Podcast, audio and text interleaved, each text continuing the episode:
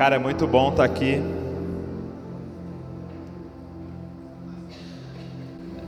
Muito bom estar aqui nesse lugar com vocês. Muito bom ter a presença do Fafo da Jaque aqui. Uma honra recebê-los nesse lugar. E hoje nós queríamos fazer algo diferente. Eu queria começar. É o meu? Som, som. Hoje eu queria fazer algo diferente. A gente queria começar pela palavra hoje, porque eu queria ministrar algo é, sobre adoração antes da gente entrar nesse período da adoração. Para a gente entrar nesse período de adoração com entendimento do que nós vamos fazer aqui. Então, abra sua Bíblia comigo em João 4.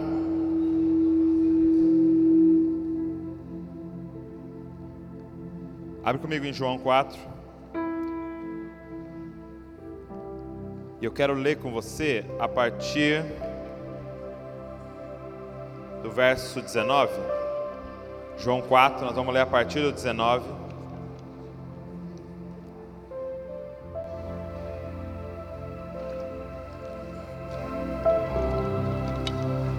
Sabe, venho, sido, eu venho sendo muito confrontado por Deus em relação à forma que a gente vem fazendo igreja há tanto tempo. Várias pessoas aqui já são de igreja, já tem uma galera que nasceu aí nesse contexto de igreja. E uma coisa que Deus vem nos confrontando é, cara, por que, que a gente está aqui? Qual é o motivo de nós nos reunirmos? Tá? Eu acho que de tempos em tempos a gente tem que fazer essa pergunta para a gente sempre estar tá realinhando, entendeu? Para que aquilo que a gente está fazendo não se desvie nem para a direita nem para a esquerda do que o Pai quer que a gente faça. E você começa a entender nas Escrituras que o nosso objetivo individual e o nosso objetivo coletivo ao entrar num lugar como esse é só um, cara: é adoração. Se você se perguntar assim, Douglas, se fosse responder biblicamente, para que eu nasci? A resposta seria a adoração. Nós nascemos para adorar a Ele. Eu não sei se você percebeu, mas nós somos seres adoradores. Ponto final. Talvez a pergunta seja: o que você está adorando? O ser humano é adorador. Você vai estudar todas as culturas, cara. Eles adoravam alguma coisa em todos os lugares. Um ser humano lá no meio do mato, cara, que anda pelado, ou um ser humano no lugar mais é, é, é, tecnológico que existe na face da terra. Os dois estão adorando, cara. A diferença é que eles estão adorando objetos diferentes. A diferença é que eles é, é, algo diferente cativa o coração deles. Então, a pergunta não é se você é um adorador. A pergunta é quem você está adorando. Para que, que nós nascemos? Nós nascemos para adorar. Por que, que a gente se reúne? A gente se reúne para adorar. Quem concorda com isso, cara? Que o motivo da gente estar tá aqui é um culto de adoração a Deus. A palavra para esse momento, a palavra que a gente usa para esse momento, já diz a respeito disso. Nós nos reunimos para um culto. Você falou, mãe, eu vou lá no culto. Onde você vai nessa terça? No culto. E o que é culto, cara? É um momento em que nós vamos reunir coletivamente para trazer glória a Ele e adoração a Ele. E apesar disso ser extremamente óbvio, cara, não é a forma que a gente está se movimentando. Por quê? Porque a gente tem uma mentalidade, cara, de que o momento de adoração que a gente vai entoar aqui para Jesus é uma preparação para a palavra. Cara, quantas vezes você estava meio atrasado para ir para o culto e você falou assim: não, é pelo menos eu vou pegar a palavra. Ou muitas vezes voluntariamente você fez isso. Ô cara, vou dar uma. mais devagar, terminar de assistir o jogo do Barcelona aqui e tal, porque aí eu vou perder só a parte do, do, do louvor ali, mas aí eu chego para a palavra, entendeu? E aí muitas vezes, cara, a gente tratou os ministros de adoração dessa forma, dizendo, pô, os caras preparam para a palavra. Sendo que, na verdade, se a gente olhar biblicamente, deveria ser completamente o oposto. A palavra tinha que preparar nosso coração para adorar. A palavra tem que te revelar quem é Deus, para quê? Você terminar em adoração, cara. E eu não estou dizendo sobre uma ordem da liturgia do culto, eu estou dizendo se a gente fosse colocar num grau de importância, ou o porquê nós estamos aqui, cara. O motivo da gente estar aqui é para adorar o Senhor, cara, para trazer glória ao nome dEle, cara. Se nós fôssemos, se nós tivéssemos, a gente não tem, graças a Deus, mas se nós tivéssemos que escolher, cara, nós só temos 30 minutos, o que a gente vai fazer? Adorar, cara. Porque esse é o motivo da gente ter nascido. E eu queria refletir isso com vocês, cara, em João 4. Jesus tem um encontro com a samaritana e é um dos textos mais ricos que tem nas Escrituras. Eu acho muito louco isso de Jesus, porque uma das coisas mais profundas, uma das revelações mais importantes que tem nas Escrituras, ele falou para uma pessoa. Ele não falou no maior congresso que ele participou, ele não falou na conferência que tinha 5 mil lá e depois multiplicou pães, ele não falou para os doze, ele falou para uma mulher na beira do poço que não era nem judia, cara. Uma das coisas mais profundas. E ele diz assim, verso número 11, né? é, é, é, eu quero ler, eu falei 19, né? A partir do 19 diz assim, ó. Disse a mulher: Senhor, vejo que é profeta. E aí ela tem uma pergunta. Nossos antepassados adoraram neste monte, mas vocês judeus dizem que Jerusalém é o lugar onde se deve adorar. Jesus declarou: Creia em mim, mulher. Está próxima a hora em que vocês não adorarão o Pai nem neste monte, nem em Jerusalém. Vocês samaritanos adoram o que não conhece, nós adoramos o que conhecemos, pois a salvação vem dos judeus. No entanto, está chegando a hora, e de fato já chegou, em que os verdadeiros adoradores adorarão ao Pai em espírito e em verdade. São estes os adoradores que o Pai procura. Deus é espírito, e é necessário que os seus adoradores o adorem em espírito e em verdade. Cara, a pergunta dessa mulher é muito interessante. Ela questiona o seguinte: Eu estou vendo que tu és profeta, eu estou vendo que o Senhor manja da Bíblia. Estou vendo que o Senhor tem uma conexão especial com Deus, porque Jesus tinha acabado de profetizar que ela não tinha marido, que teve cinco, o que ela estava não era dela. Então ela viu que o cara era profeta. Presta atenção aqui. E aí, quando ela vê que o cara era de Deus, ela faz uma pergunta ela fala assim: beleza, então onde é o certo adorar? No monte, onde o nosso pessoal aqui fala, ou lá em Jerusalém, como o seu pessoal fala, aonde é o certo adorar? E cara, Jesus, nesse texto, muda tudo em relação à adoração. Porque o que ele responde para essa mulher é o seguinte: ei, você está me perguntando onde, mas na verdade, a partir de agora, o onde não importa mais. A pergunta agora é quem e como adorar.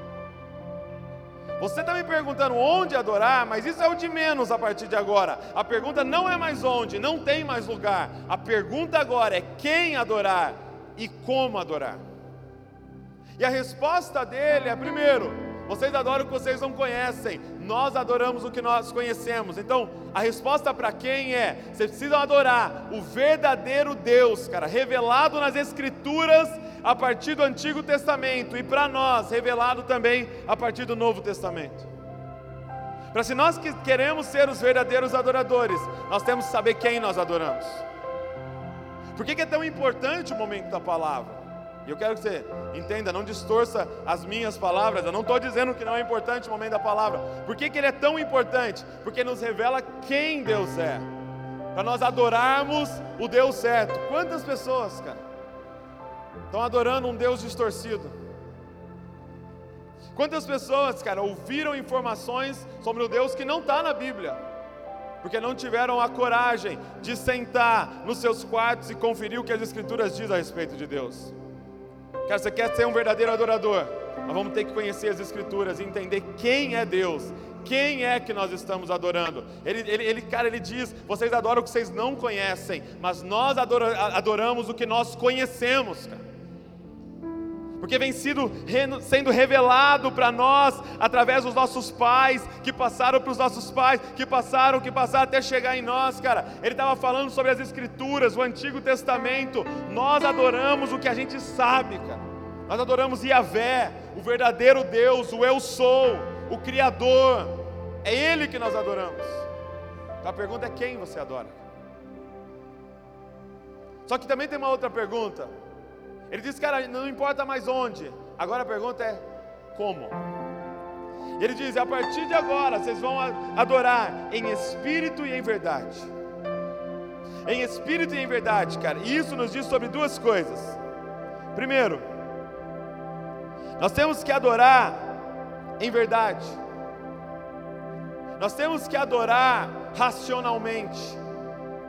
E eu fui olhar, cara, o que significa a palavra adoração. E a palavra adoração, eu olhei no original é, é, grego e no hebraico, é praticamente o mesmo entendimento. A palavra adoração no grego é proskuneu, e no hebraico é shaka, shaka. E as duas dizem a mesma coisa, é a mesma expressão para prostrado. Quando toda vez que alguém estava ajoelhado, com o rosto no chão, a palavra usada era essa, lá, ele está adorando. Então, a primeira coisa que você precisa entender é que adoração significa se prostrar. Nós vamos adorar o Senhor aqui nessa noite. E o que é adorar ao Senhor? É se prostrar diante dEle. Só que o que Jesus vem trazer para a gente, que não é simplesmente um se prostrar exterior, mas é um se prostrar interior, de duas formas. Primeiro, é um se prostrar à verdade, é um se prostrar intelectual é aqui na sua mente você chegar no seguinte raciocínio de fé: Ele é maior do que eu, Ele é digno de adoração, Ele é santo e eu não sou, Ele é bom e eu não sou, Ele é digno e eu não sou. E racionalmente, cara, a gente se prostra. Cara, o que Jesus quer é uma adoração inteligente. O que aconteceu é que, tanto em Jerusalém quanto em Samaria, adoração virou uma rotina. Adoração virou algo somente exterior, aonde os caras iam lá, faziam um ritual iam embora e achavam que estava tudo certo. Ele falou: não, chega, isso está des tá desabilitado, cara. Não é mais isso que Deus quer. Deus quer uma adoração agora em verdade. Uma, oração, uma, uma adoração onde seu cérebro está envolvido aonde você pensa sobre essa adoração, aonde você traz algo novo para Deus, aonde a sua criatividade está envolvida, a sua imaginação está envolvida, o seu intelecto, sua inteligência está envolvida nessa adoração. Cara, quantas vezes a gente veio aqui mesmo e fez algo mecânico para Deus que a gente já sabia fazer, cara. A gente levantou a mão porque está acostumado a levantar a mão. A gente fez uma carinha assim, ó, fez dar um movimentinho assim, ó. Tem uns que é para o lado, tem uns que é para frente, assim. Mas foi algo mecânico, cara, e a gente não está nem pensando. Ele falou, cara, o Pai está procurando aqueles que adorem Ele em verdade, cara. Que usem suas faculdades para adorá-lo. Usa sua mente para adorá-lo. Traz algo novo na adoração para Ele, cara. Só que ele fala segundo, o Pai quer aqueles que o adorem em espírito. Sabe, Gente, a verdadeira adoração envolve o nosso interior, envolve o nosso coração. Não é somente uma adoração com a mente, mas é também uma, uma adoração que envolve o nosso coração. Aqui ele está falando das nossas emoções, cara. Aqui ele está falando de lágrimas. Aqui ele está falando de quebrantamento. Sabe, em em Mateus 15, 8, ele fala assim: Olha, este povo honra-me com seus lábios, mas o seu coração está longe de mim. Ou seja, ele está dizendo, cara, esse povo, eles falam coisas bonitas, eles são super inteligentes na construção das frases, mas não tem coração no que vocês estão fazendo, cara. E Deus quer as nossas emoções, gente. Deus quer as nossas emoções. Não é somente lábios, gente não é somente é, é, é, palavras bonitas, não é somente exterior, Ele quer as nossas emoções, Ele quer que o seu coração esteja nesse lugar, cara, adorando Ele com tudo que há em você, cara, amando a Ele com todo o teu coração, com todo o entendimento, com toda a tua força, com toda a tua alma, cara. Ele quer uma adoração interna. Nós não podemos cometer o erro de trazer para Ele uma adoração que é apenas exterior. Nós não podemos nos prostrar de joelhos com o nosso corpo, mas não nos prostrar no nosso coração, cara. Nós não podemos abrir os nossos lábios e proferir palavras bonitas, mas isso não está saindo do nosso coração. Ele está dizendo que vocês me honram com seus lábios, mas o seu coração está longe de mim. E Deus, Ele quer coração, gente. Ele não quer palavras bonitas. Ele, é, é melhor que você não tenha palavras bonitas, mas tenha um coração nesse lugar, cara. Nesse momento de adoração. Agora, nós temos que tomar um segundo cuidado. A nossa adoração não pode ser apenas exterior, ela tem que ser interior, ela tem que estar envolvida o coração, mas existe um segundo cuidado: a nossa adoração não pode ser somente interior. Sabe quantas vezes a pessoa está lá fria, no culto, parada, parece uma múmia assim, você fala, cara, adora. Ele falou, cara, aqui no meu coração estou adorando aqui dentro. Aqui eu estou de joelho, ó. Só que adorar significa se prostrar, cara. E cara, Satanás dá uma chave para gente. Satanás traz um ensinamento para gente que ele nem percebeu.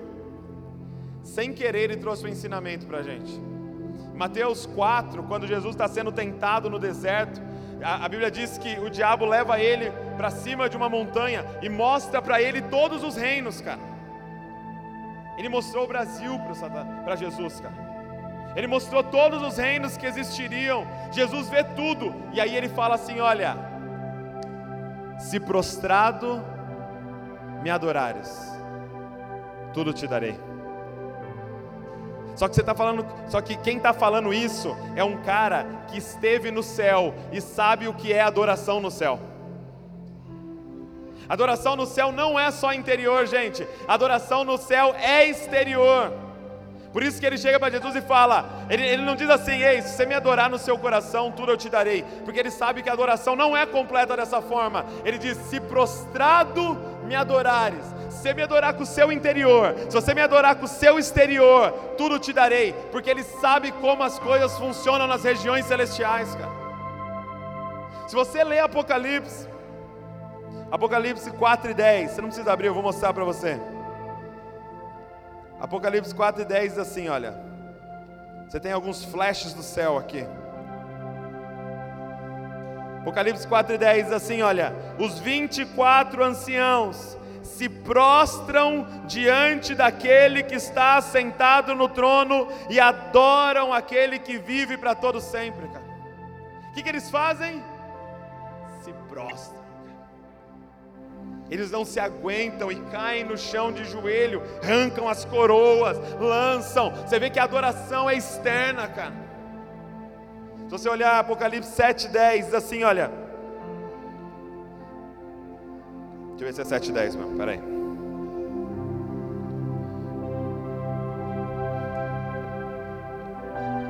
Sete dez. Não é. Onze. Todos os anjos estavam em pé ao redor do trono, dos anciãos e dos quatro seres viventes, e eles se prostraram com o rosto em terra diante do trono e adoraram a Deus. Cara, é isso que está rolando no céu. E se a gente quer algo, se a gente quer a vontade de Deus na terra como no céu, cara, a gente precisa fazer as coisas acontecerem aqui, nessa realidade, como agora elas estão acontecendo nas regiões celestiais. Cara. A gente tem que trazer, puxar essa adoração para essa realidade, cara. Nós temos que puxar essa atmosfera para esse lugar, cara. Vem céu, vem para esse lugar, cara, fazendo o que está acontecendo no céu, aqui na terra, cara. Adoração não é só interior, gente, adoração é exterior. Cara, ninguém no estádio grita gol aqui no coração, sabe? Aqui dentro estou torcendo muito, cara. Ninguém, cara. Todo mundo se expressa, cara. Todo mundo pula, abraça desconhecido. Por quê? Porque aquele é um momento de adoração, cara. E a adoração é interior, o coração dele é, é, é, é, quase sai pela boca, mas a adoração é exterior também, cara. Ele se expressa. Sabe, nós vamos ter um momento de adoração aqui. Na verdade, nós vamos ter uma noite de adoração nesse lugar. Você vai ter uma oportunidade, cara, de fazer acontecer nesse ambiente como acontece no céu, cara. Como acontece no céu. Eu não lembro quem me falou essa semana que estava lendo um livro do Bill Johnson. E o Bill Johnson dizendo assim que ele, ele, ele foi é, é num lugar que era, é, era neve, né? Tava nevando muito, assim, neve por toda parte. E de repente nesse lugar tinha uma estufa no meio, assim, tinha uma construção no meio desse lugar todo cheio de neve. Quando ele entrou nessa construção, é, era quentinho lá dentro e tinha, cara, uma plantação de flores maravilhosas. Só que você olhava lá fora, estava nevando. Você olhava lá dentro, tinha uma plantação. Você fala, como que essas plantas crescem no meio desse frio? E lá dentro tinha uma noiva, cara, uma noiva é, é, é, tirando foto naquele lugar tal. E ele falou, cara, como é que ela está com vestido de noiva no meio de um lugar nevando, cara? Por quê?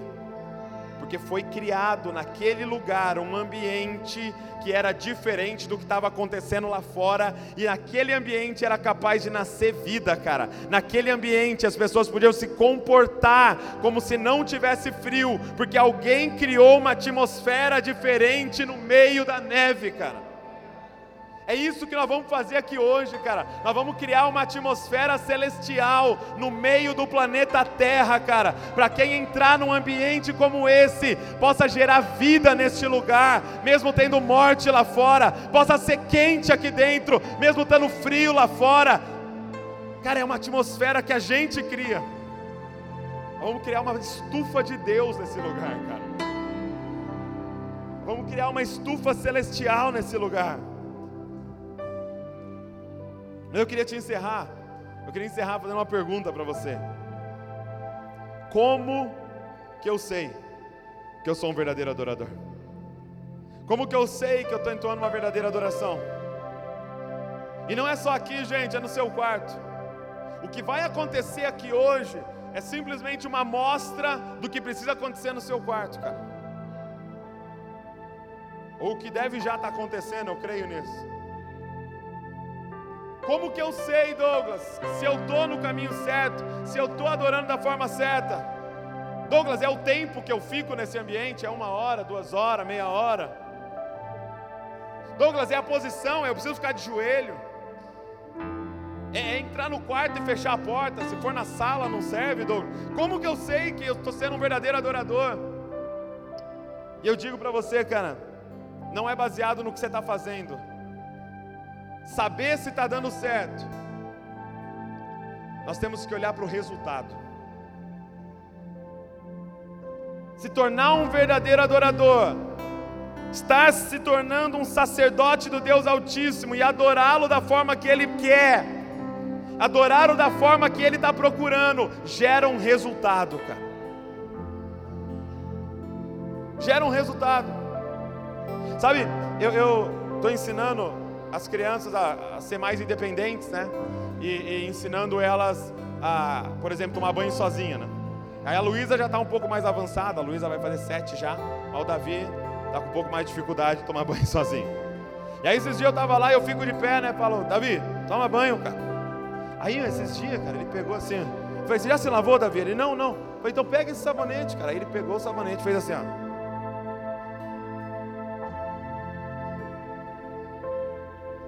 Essa mão. Pronto. Me lavei. Agora eu te pergunto: como é que eu sei que eu tomei um banho certo? É o tempo do banho? É a posição que você pega o sabonete? É o tanto de espuma que faz? É a marca do sabonete? É a marca do chuveiro? É o pH da água? A única forma de saber se você tomou um banho certo é se você está saindo de lá limpo. Cara, não tem uma fórmula certa de adorar, mas tem um resultado certo que você tem que obter desse processo, cara. Você tem que sair dali mais parecido com aquele que você está adorando do que antes de você ter entrado, cara. Para de olhar para a fórmula. A fórmula Deus vai te dar. A forma que você vai fazer, se é de joelho, sentado, de pé, andando na sala, no quarto, com a Bíblia, com o aplicativo, com a música que for, não interessa. O que importa é se você está saindo dali mais limpo, mais parecido com Jesus do que você entrou, cara. Porque a gente vai se tornando igual aquilo que a gente adora, cara. Nós vamos contemplando Ele em adoração, e aquela imagem dele vai sendo estampada em nós, e nós vamos voltando ao plano original dele, de um povo, a sua imagem e semelhança, cara. Cara, não, não te pergunto o tempo que se adora, eu não te pergunto a forma que você adora, a pergunta é qual é o resultado da sua adoração. Se é melhor mãe depois que você adorou, se é um melhor pai depois que você adorou, se é um filho mais submisso depois que você adorou, você é uma esposa mais submissa depois que você teve nesse lugar, você é um funcionário melhor, você é um patrão mais justo, você é um estudante mais dedicado. Então está dando certo a sua adoração porque você está se tornando igual ao teu Criador, cara. Você está se tornando igual àquele que você adora. Cara, quer vencer depressão? Adora. Cara, quer vencer tentação? Adora, cara. Quer vencer o pecado? Adora, cara adora, adora, adora. Vai para o seu quarto, fecha a porta e gasta a sua vida para o que você nasceu para fazer, cara. Adora ao Senhor vamos ter um período de adoração agora aqui. E vai ser um, um, período mais longo, então eu quero dar liberdade total para você. Você pode ficar de pé, você pode ficar sentado, você pode ajoelhar, você pode ir para lá, você pode deitar, você pode ficar nos cantos, você pode andar nesse lugar, você pode correr, você pode fazer o que você quiser, mas você tem que adorar o Senhor nesse momento, cara. Nós vamos ter períodos de é, é, é, de entoando adoração através da música, nós vamos ter uns períodos de proclamar alguns textos, nós vamos fazer algumas intercessões aqui, nós vamos voltar a cantar, e você tem liberdade, cara. Desliga de tudo que é terreno, cara, e nós vamos conectar agora com as regiões celestiais que estão presentes neste lugar, cara. Nós vamos criar uma atmosfera que pessoas serão curadas neste lugar hoje, pessoas serão completamente libertas, cara, de demônios em suas vidas, pessoas vão ser completamente curadas em suas emoções, pessoas vão ser batizadas o Espírito Santo neste lugar, vão receber uma porção maior de Deus, pessoas vão ser liberadas em seu destino, porque nós vamos adorar, entoar o nome dEle, cara, clamar o nome dEle neste lugar. Pode ficar de pé nesse lugar.